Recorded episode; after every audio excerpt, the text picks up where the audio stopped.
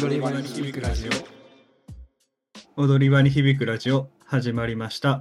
あたるです。大輔です小川です。このポッドキャストは毎回テーマを決めたり決めなかったりして自由にトークをする番組です。今日のテーマは好きな松本隆作詞の曲ということですが、はいお二方、はい、松本隆さんお好きですか？あの曲も松本隆やったんやっていうのを今回のお題をいただいてから、うん、へーってなってるっていう状況がまさに今って感じですかね。やっぱそうだよね。うん俺も調べ直したら、あ、そうか、これもか、みたいな。松本隆だから作詞だから聴いてたとかではなくやっぱ自然と、あ、うんうんこの曲松本隆作詞だったんだっていう感じだよねそうそうそうそう。そんなんがいっぱいあって、なんか改めて聞き直したりね。そうんそもそも作詞の人めがけて曲を買うって、あんまりそのシンガーソングライターとかじゃない限りあんまなくないですか？あるんですか？そうだね。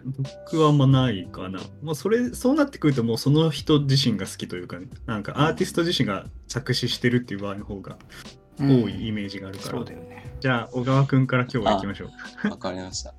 私は、はいえっ、と、このお題もらってから、うん。一応言おうと思ってた曲がよくよく調べていったら松本隆作詞じゃなかったっていう。さっきの話と矛盾するようですけど。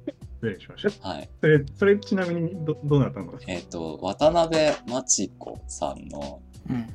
うん。「唇よ熱く君を語れ」ってやつだったんですけど。知らないな。あなかなかいい曲で。まあ化粧品のコマーシャルソングだったんでまあ、うん。あのなんかなんだろう金棒化粧品のコマーシャルソングだったんでその口紅とかの CM に使われるからっていうことでこういう歌詞なんだと思うんですけど、なんか昔から歌詞が直接的で好きだなと思ってたんですけどはいはい。まあそれを言おうと思っててよくよく調べたら違ったっていうのがまあ最初のつまずきとしてあったんですけど で、その後、じゃあ、正式にというか、あ、これはっていうのが、あってまあ一応あるわけだね。ありますあります。えっ、と、いや、でも本当にド直球になるんですけど、ハうん。ッピーエンド時代の、はいはいはいはい。えっ、と、シンシンシンが好きです。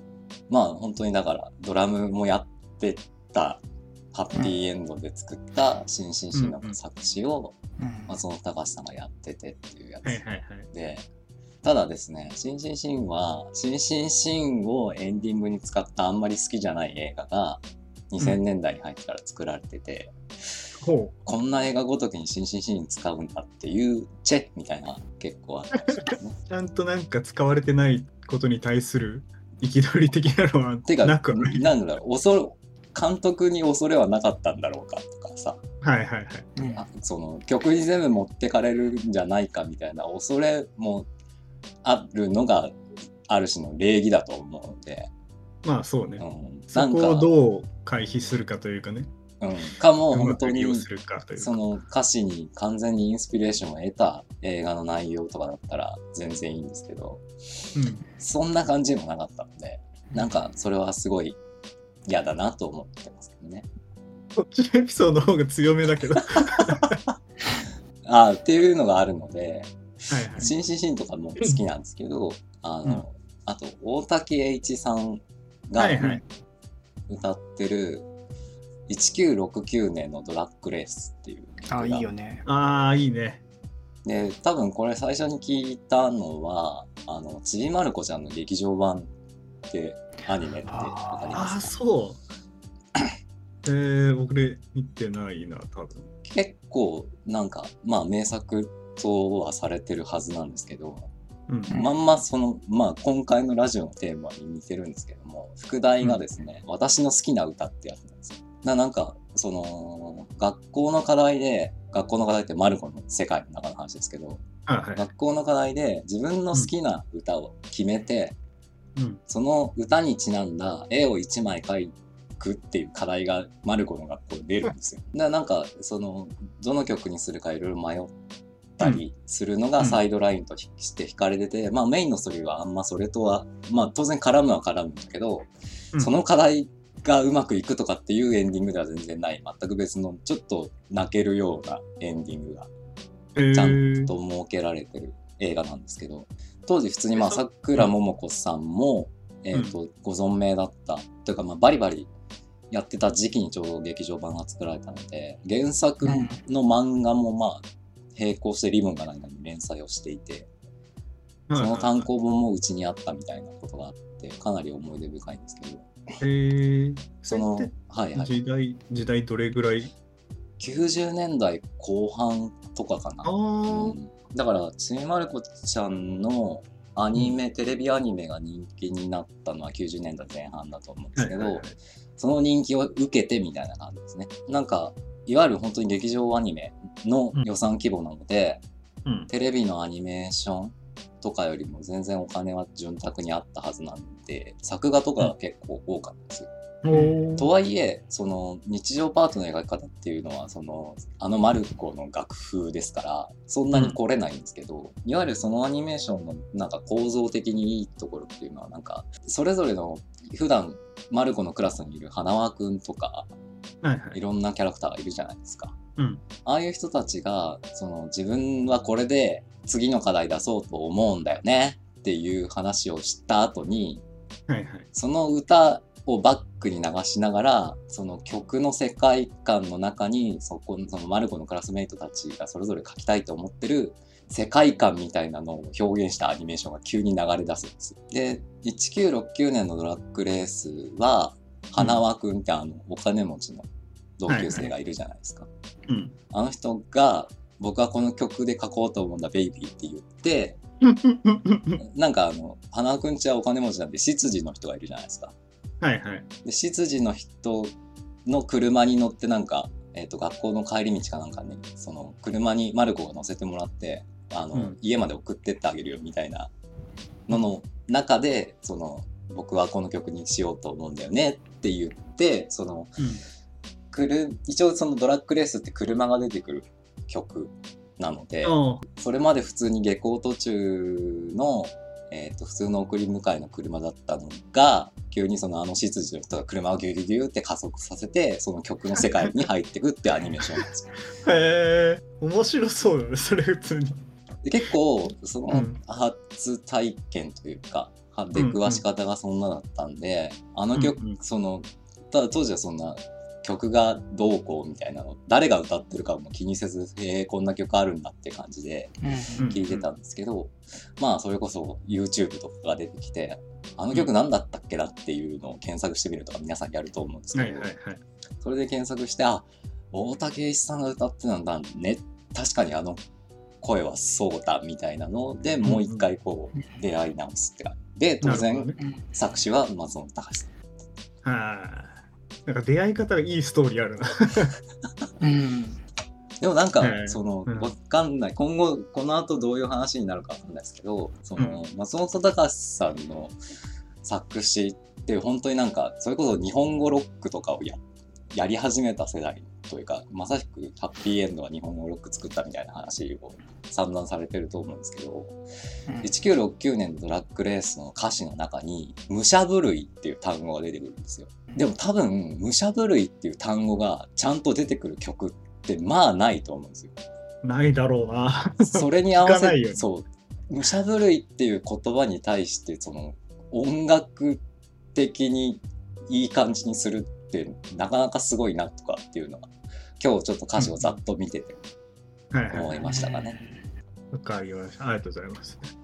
次大輔。そうですね。僕は好きな松本隆作詞の曲に入る前になんかうん。ざっくりうん。中学校ぐらいの時から、うん。まあ、吉田拓郎がすごい好きであ言ってた。まあフォークソングとか70はい。年代とか80年代の音楽っていうのはやっぱりそこから聴き始めて、まあ、うん。吉田拓郎が作曲した曲も松本隆が作詞している曲とか結構あったりするんだけど、うん。うんまあそこでああ吉田拓郎全部作詞してるわけじゃないんだっていうなんか作詞家とかも気にしだしたっていうのはう意識があったわけね。でまあそういうのも踏まえて、うん。まあ松本隆の存在としてはやっぱハッピーエンドっていうはいはいはい。あったと思うしうん。やっぱり名盤として「風待ちロマン」っていうのはすごい言われて、やっぱ高校ぐらいの時聞いてみたりやっぱりその以前にあの月9の小田圭一が幸せの結末か。はいはいはい。主題歌になってたりしたから、あれめちゃめちゃ売れてたよね。そうだね。だしまあさっきのちびまる子ちゃんの話で言うとあの、うん。嬉しい予感。あの渡辺満里奈が歌ってて作曲大竹栄一で作詞が桜桃子のオープニンおグの時があって、はいはい。それでもなんか後々大竹栄一っぽい曲だなって聞き直してなるはいはい。でその大竹栄一まあ俺が好きなその高志の曲はあれですね冬のリビエラっていう。あ俺それ知らないわ。冬のリビエラってなんか名前は聞いたことあるんだけど。原曲的には森森進一がうん。歌ってるんだけど、まあ、作曲が大竹栄一でうん。作詞が松本隆、はい。はいはい。で70年代後半ぐらいの曲なんだけど、うん。まあ森進一が割とポップソングを歌うっていう演歌歌手のはいはいはい。森進一が歌うっていうことで、まうん。あ、新しい層を取り込んだみたいな曲なんだけど、うん。でもやっぱり俺が、えっと、初めて聞いた時は、と、高校ぐらいの時好きなバンドで歌謡スカバンドっていうなんかスカってあスカ。の音楽ジャンルのスカって音楽ジャンルがスカ。What's Love っていうバンドがいて、まあ、オリジナル曲も昭和歌謡っぽいうんはいはい。曲を取り込んだバンドがすごい好きだったんだよね。その曲人たちのカバーアルバムで「温故知新」っていうカバーアルバムがあって、うんうん。その中に「冬のリビエラ」のカバーがあってそれをすごい高校の時聴いたっていうのがあります。あその大竹栄一が作る曲の世界観みたいなのってちょっとなんかズンチャチャみたいなさちょっとリズム感も、まあ、大竹栄一のリズムだなとかちょっとドリーミーな感じだなっていうテンポだと思うんだけどはいそれを感じさせないスカアレンジってそれはいいのか悪いのか分かんないけどはいはいはい完全にテンポも速いし、うん大竹栄一の曲調としてはもう全然残ってないっていうアレンジでカバーしてるっていうあ。はいは曲でい。なるほど。でもそれでもこだわりがやっぱいいいい曲だなっていい詩だなとか思うっていうのはやっぱり松本隆の詩がいいのかなっていううん。なるほど。やっぱ松本隆のすごいいいなと思うのはやっぱり、えーまあ、昭和の曲ってやっぱり結構限定したシチュエーションみたいなはいはい詩を入れてくるじゃん。うんうん。松本隆でもなんかアイテムアイテム的なものを入れてきたり曲違うけど「木綿のハンカチーフ」とかだと、うんまあ、男女のすれ違いみたいのはいすごい絵に浮かぶような感じで表現する。っていうのは確かに。あると思うんで、はいまあそういうのすごいうまいなと思って、うんこの冬のリビエラもなんかなんだろうな男の気持ちをちょっとニヒルな感じで書いてる感じがすごいかっこいい曲だなと思って好きでしたね。なるほど。なんか私らが子供の時代って森進一さんってどっちかっていうとモノマネの対象であってさ、そうだよね。うんそれがそうこう、だねうん真っ先にまずそっちが浮かぶわ。うんコロッケさんの過度に強調されたモノマネとかがさから森進一って名前をこう迂回して知るみたいなことだからさね。うん。結構なんか曲に直接ちゃんと向き合ってないなとは今思いました。うん、そうなんです。冬のリビエラの前に結構はいに、まあ、エリエリモ岬がヒットして、はいはいはいまあ、それでも、まあ、吉田拓郎が作曲してる曲だから、うんまあ、結構前になるけど長渕剛に曲を書いてもらってたりしたり、えー。そうだねなんかザ・演歌みたいな感じとはちょっと違ったり、結構そのそれこそ森進一さんっていう人を演歌歌ってるから相当古い人みたいなこうフォルダに結構突っ込んでしまってたかなっていうのはなんかうん今思いましたけどね。まさに突っ込んでる。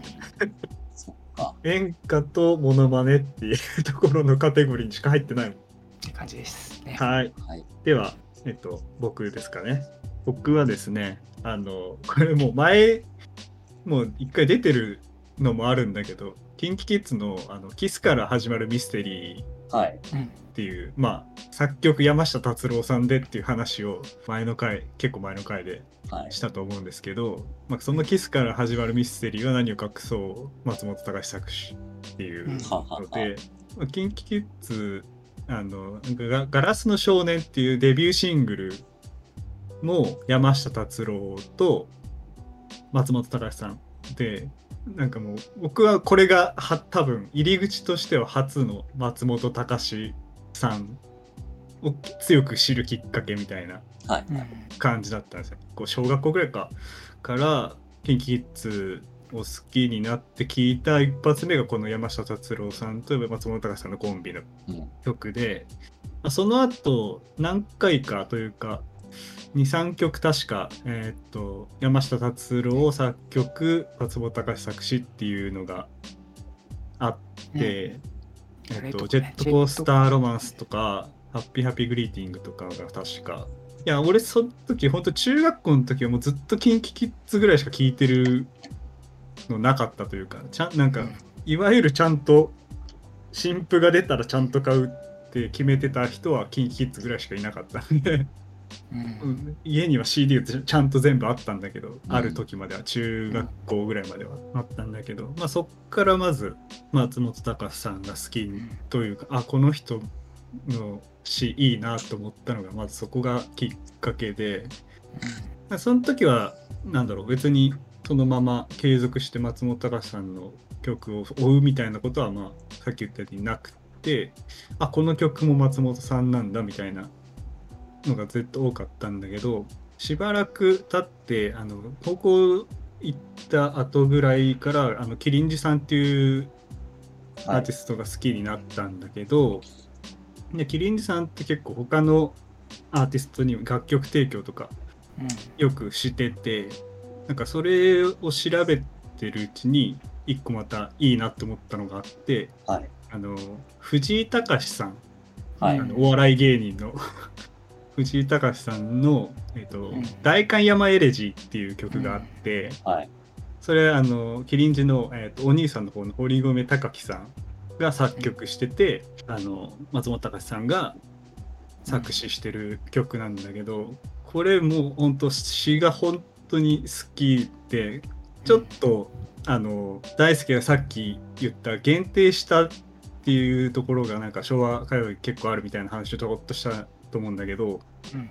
この大会山エレジオまさにその限定した空間というか場所のシチュエーションを歌った曲で、まあ、大会山のカフェで別れ話をするっていうような話の流れなんだけどえこの中の詩がすごい好きで歌詞の中でね「じゃんけんしたの覚えてる勝ったら未来あげるって」っていうところがあってその次に「焦ってチョキを出したから愛も破けた」っていう歌詞があって なんかかっこいいと思って。なんかメメタファーもそうだけどうん。じゃんけんっていう結構身近なツールというかなんかを使って、なんかこんなにも情緒ある詩って書けるんだみたいな。うん。なんかかっこいいって思って調べたら松本隆さんっていう。う、ん。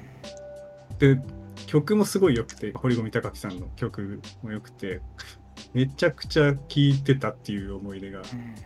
あのどの歌詞を切り取っても本当にすげえいいんですよこの「代官山エレジー」うん。ぜひ聴いてほしいこれは。藤井隆さんがそもそもまず好きだ好きになったきっかけの曲でもあったんだけど、うん。ああそうなんだ。うん、なんか藤井隆さん松本隆結構45曲ぐらい確か作詞してて、で、まあ、堀あの堀米貴樹さんも何曲か提供してうんたりするんだけど、藤井隆さんの曲はね当たりが多いんですよね僕の中で。うんいろんな作曲してる人いるけど作詞も、うん、当たりが多いし作曲も当たりが多いと思って、割と藤井隆さん好きなんですよ。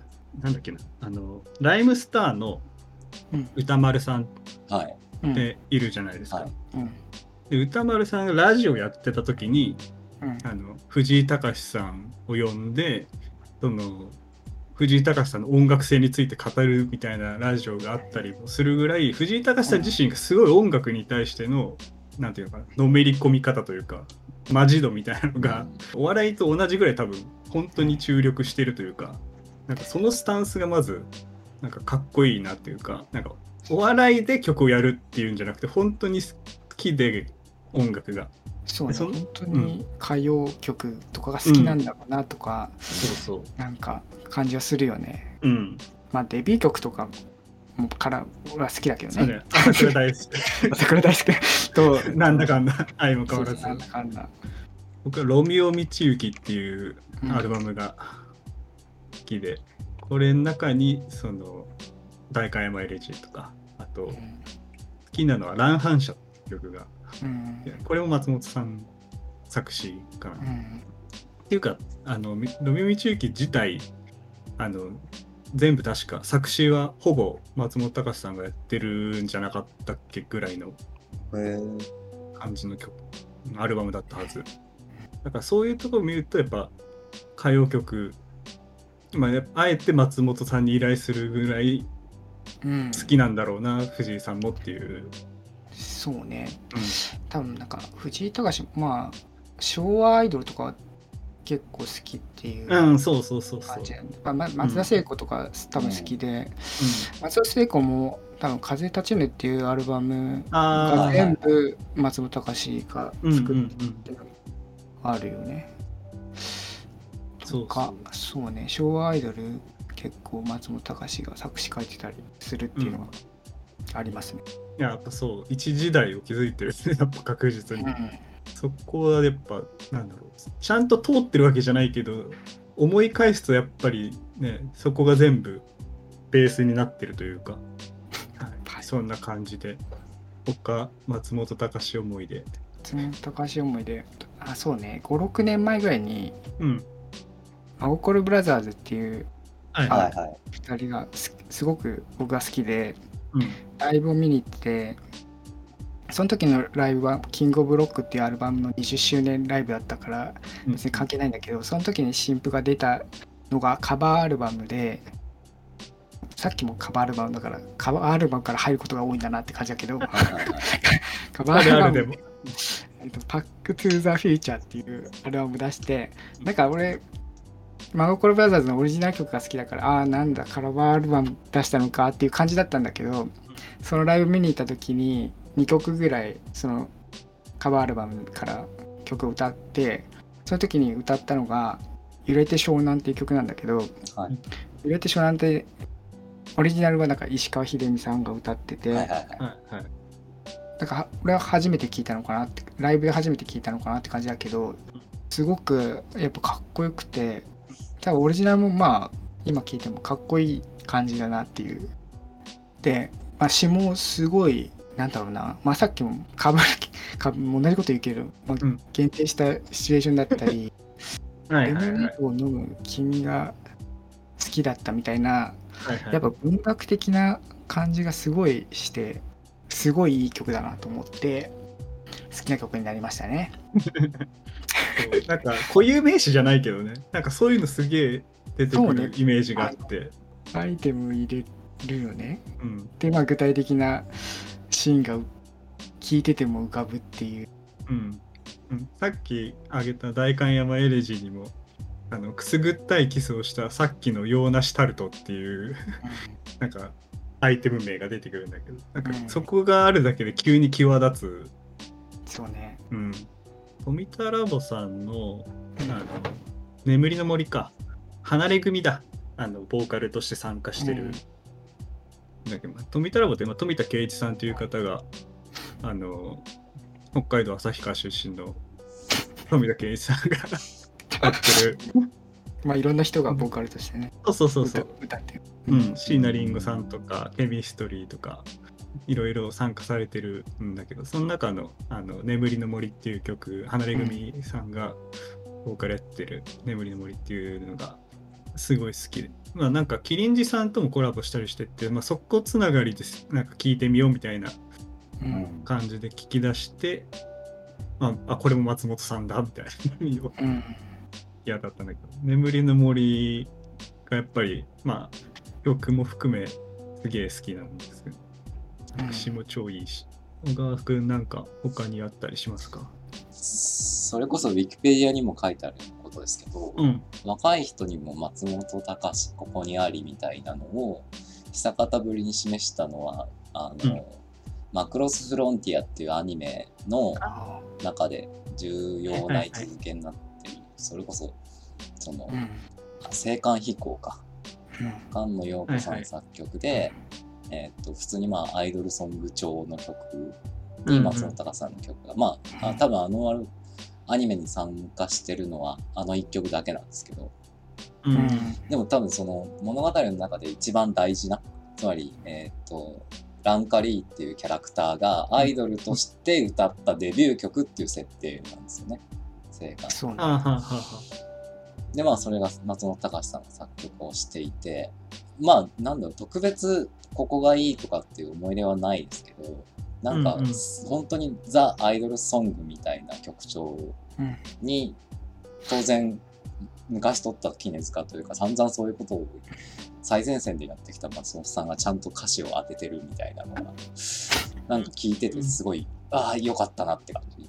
なんか結構そのなんだろうアイドルソングの歌詞って結構なんていうかなあからさまというかうん。こんな女の人いねえよみたいな部分に抵触するしてしまう曲でもあるわけじゃないですか。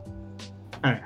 なんか、うん、すごく男にとって都合のいい女性像からうん。こう組み出された歌詞だなみたいな。はいはい。そういううん。なんかちょっとダーティーでもないんでしょうけど、なんて言ったらいいかな。ちょっと下世話な領域ってアイドルソングあると思うんですけど、はい。そういうのをきちんと踏み抜く感じが松本隆さんかっこいいなと思いますよね。あさもすればなんかさっき言ってたアイテムみたいなのもーうん。鼻についてしまうような部分でもあったりすると思うんですよ。うん。そんなそんな洋梨のタルトとかそんなあのファミレスに置いてねえしみたいなさ。すげえすげえ雑な腐し方みたいなのができてしまうと思うんですけど。うん。でもなんかそういうのをきちんと踏み抜いていく感じっていうか。いやそうね。踏み抜いて突破していく感じっていうのかな、うん。今いくつ？な ?72 歳か。いやそう、まあ、いつ作詞したのかとかにもよるけど。大体なんかもうね僕らがちょうど松本さん作詞で出したぐらいのってもう多分50過ぎとか450ぐらいの時の曲はいはいかりだと思う5060かい10年とか20年前ぐらい、すげえよなおっさんがこんなん書くんだみたいなさ まあね。作詞あで大体いつも思うんだけど、かまあ、つんくとか松本あ、まあね秋元康とかさなんかおっさんがこんなん書いてるんだとか思うんだけどさ ううんん。すげえなって思うよね。まあ、じゃっていうか、まあ、おっさんじゃなきゃ書けねえんだろうなというか。木本康はわかんない。わかんないっていうかわかんない。わかんない。曲を、AKB とかの曲を作詞しすぎてわかんないけど、AKB の曲、AKB 曲も好きだけど、まあ、曲多すぎ問題っていうのはあるけど、うんそうね。松ンクとか、本当にすごいなって、やっぱり今でも有線とかでさ、うん。あの、モームスの昔の曲とかはいてもすごいなと思うよね。インパクトが。うんあのフレワンフレーズのインパクトがすごいなと思ううん。なっていう。恋愛レボリューション21ってこれよくわかん混沌としてる感はあるけどうん。やっぱワンフレーズのインパクトみたいなのすごいなと思ったり、ね。そっからなんか愛がどうとか切なさがどうとかっていうのは感じないけど、うん。うん、キャッチーというかね、耳にキャッチのーさ耳に残るフレーズ。いきなりそんなことを歌うかみたいな作詞してるなっていうのはあるし、うんいやでも作詞家ってどうやってなるんだろうね。いつをもってして作詞家ですっていうのかが全然わかんない。作曲家はまあなんか曲作ってればなんかわかるけど、作詞家にじゃあ作詞詩を作ってもらうっていうタイミングってもうなんか今まで作ったことがある人に頼むみたいなのはわかるけどじゃあ最初の一歩はどこで踏み出すのみたいななんか普通に気になる。その松本隆さん以前はうん放送作家の人がなる率は高かったですよね。ああそうなんだ。うんへえ A 六輔さんとか、まあ、はいはいはいはい。さっきも出た悪友さんも確か放送作家から出てるのかな。ああそううんか、なるほどね。へえ特にそうドそういう系譜があるのか。うんドポップソングというか、うんうんそういうの、それこそだって秋元康さん、放送作家あ、そうか、そうだよね。放送作家の。だから本当にポップソング中のポップソングみたいなのはうんなんでか放送作家からっていうのは、うん、どうしてそうなってるのかわかんないですけど多かった気がしますね。うんそうだね。まあでも番組を構成する延長上にそのプロプロモーションじゃないけど、うんなのかリンクしてくるっていうことなのか、ね、わかんないけど。あでもそのルートはまあなんかわかるはわかるな。うんまあ、曲、まあ、ドラマとかの主題歌とか、うんタイアップとかで、そそうだね。うん。あとやっぱなんかそのテロップ処理とかがテレビでうん。あの出てきたのここ30年30年は嘘か40まあでも年ぐらい30年、40年ぐらいじゃない、うんだと思うんですけど、うん、80年代半ばぐらいから。よくよく考えるとそのなんか書き言葉として美しい文章と話し言葉として美しい文章って全然違うじゃないですか。はいはい。そうですね。でなんていうかそれこそ現代現代詩とかを書いてる人は書き言葉として美しいことを追求するんだと思うんですけどうん放送に携わってる作家さんって難しい漢字の言葉使えないつまりその言葉で発した段階であああれだねっていうのが間違いなく伝えるっていう技術を習得してなきゃいけないっていうか確かに。うんだからその延長でできちゃうからみたいなこともあるかうもしれないですね。なるほど。今普通の人がさっと聞いて意味が伝わる言葉のみでどこまで遠いところまで行けるのかっていうことをやってる人たちなるほどね。俺が高校ぐらいの時スーパーカーってバンドは、はい。まあ、好きで流行ったな、スーパー流行ったと思うんだけど、うん。そのメンバーのた順は、うん。まあスーパーカー解散後作詞家になったんじゃないかなって感じ。あ、そうなんだ。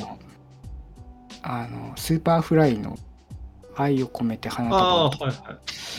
いしわたり淳治だったりするしあ結構いろんな人の作詞を書いてるの。もともとあれだもんね、スーパーカーでもうん石渡さんし詩作ってたよね、確か。そうね。なんかジャニーズとかでもやっぱりコンペとかで曲を募ったりするらしいけど、えー、うん、何？ジャニオタからってこと？違う違う違う。そこら辺ジャニーズのコンペとかなんか AKB とかコンペらしいんだよ。えー、そうなんだ。曲作って作詞作ってみたいな、送るらあしい。そうなんだ。えー、コンペっていうのがあるんだね、じゃあ、その界隈で。そうそうそう。やっぱり国民的ヒット曲を狙ったりするんじゃないの？うていうのがんなるほどね。ラジオで聞いたことある そんな感じでよはいそんな感じ でろしいでしょうか。みんな大好き、松本隆。いは いや、でも今日の聞いてて、なんか掘り下げればまだまだやっぱいっぱいあるなっていう感じがしたね。なんか聞い自分の好きな松本隆さんの作詞の曲っていうのはもちろんだけど、はいあ、そっか。今聞いてて、この人、これもかっていうのもあるし、もちろん。もう一回また聞き直したいというか、調べ直したいみんな大好き松本隆でした。ありがとうございます。ありがとうございました